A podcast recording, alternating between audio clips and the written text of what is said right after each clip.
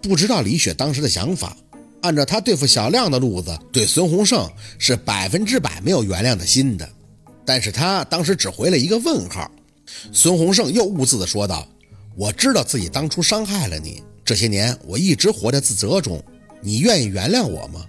李雪一开始的态度还是冷淡的，但是孙洪胜比较执着，直到李雪很直白地跟他讲：“我谈过一个男朋友，你介意吗？”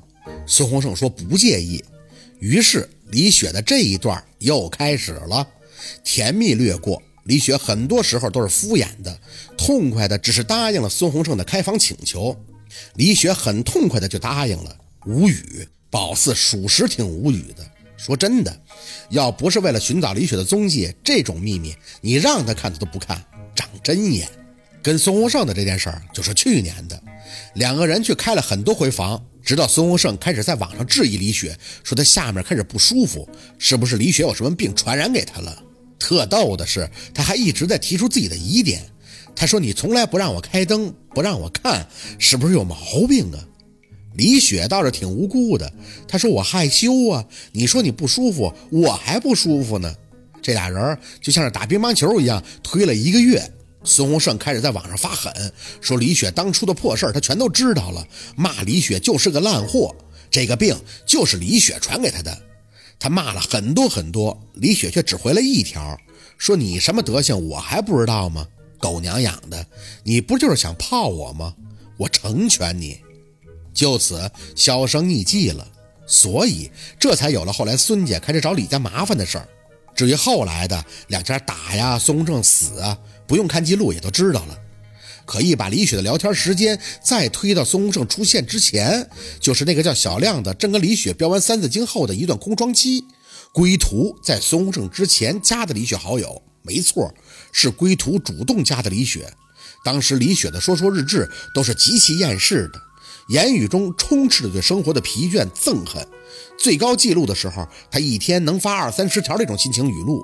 于是那个归途就加上他，问他：“美女无聊吗？愿不愿意跟我聊几句？”李雪没回他。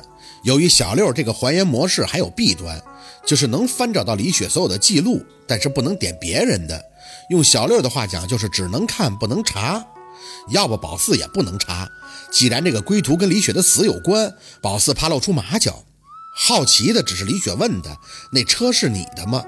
推断应该是李雪看到那个归途的空间了，归途回说是新买的，开着玩玩。李雪就问他谁给你买的？你家里人呀？归途回说自己。李雪说不信，归途也没急着证明，而是走小亮那个策略，不停的给李雪送些网络虚拟礼物充币。看李雪聊天的口气，那应该出手是很阔绰的。他问归途为什么对他这么好，想要什么？归途的回话说：“看你说说了，心疼你。”李雪就问：“要见面吗？”归途说：“不着急，他只想做个李雪的守护者，并不仅仅只是想不负责任地占有她的身体。”李雪的心房逐渐的松动，他给归途讲了自己曾经打过胎的事情，不说归途也能知道，因为他最早的一条说说就是：“孩子，妈妈现在没能力迎接你，希望你能原谅妈妈。”倒是挺坦诚的。宝四想，李雪在网络世界寻找安慰，一开始也有几分破罐子破摔的意味吧。这期间，归途一直在安慰他，哪怕消息不是第一时间回过去，也会很耐心细致地对李雪进行安抚。李雪说了很多心里的苦闷，除了他那个拿不出手的病，基本上全都说了。里边还提到了宝四，虽然只是他笔下的那个我家邻居，他说我家邻居有个女傻子。小时候连汉语拼音都学不会，在城里念了两年高中，什么都不是的就回来了。可我爸今天居然跟我夸他老实本分，他拿个傻子跟我比，你说气不气人？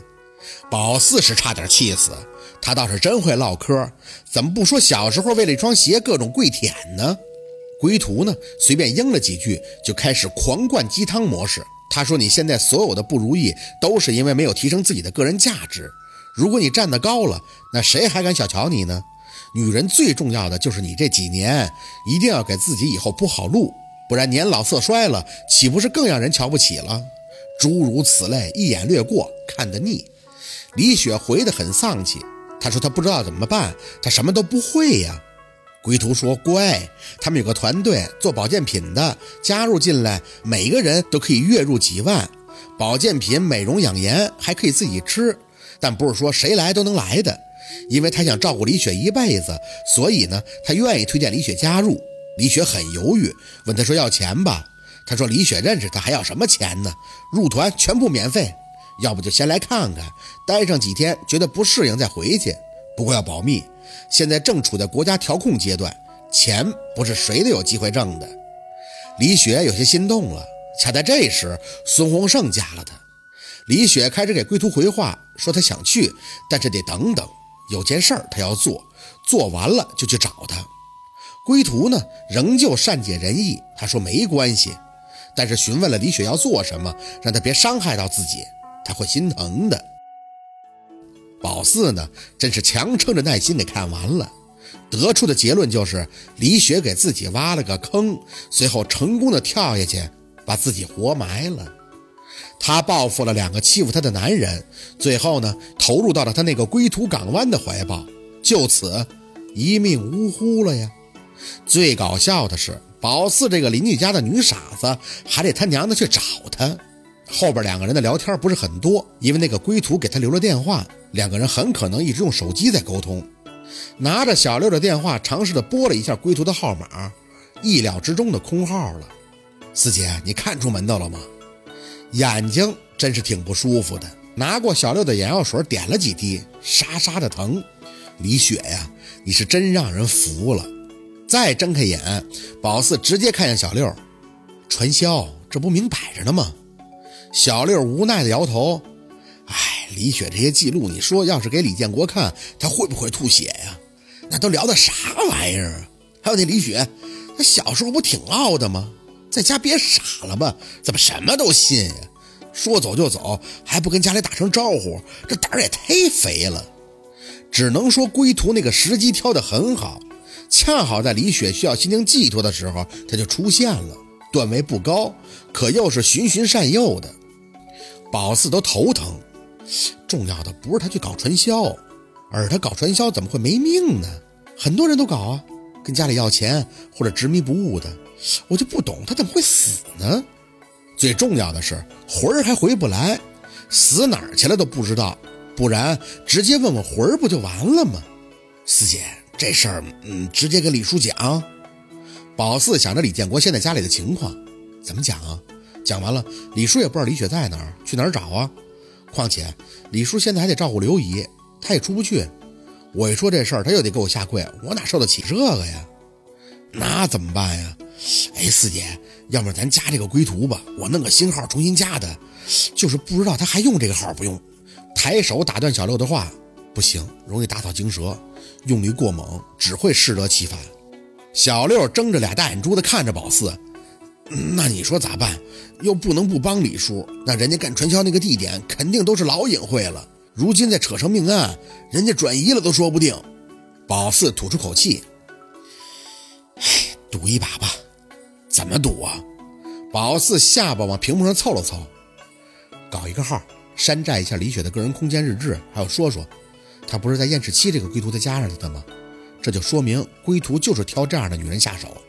咱们再塑造出这样一个女人来，等她嫁。小六挠头，那不跟大海捞针一样吗？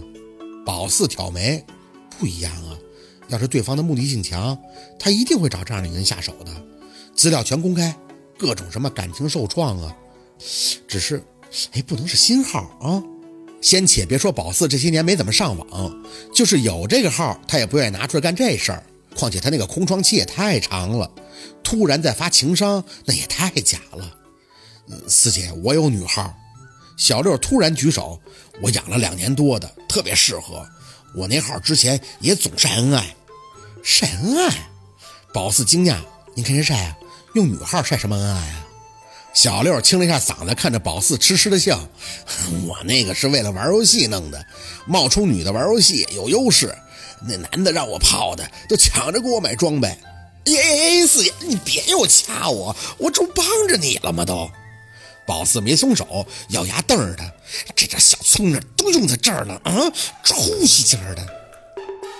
好，今天的故事就到这里了，感谢您的收听。喜欢听白好故事更加精彩，我们明天见。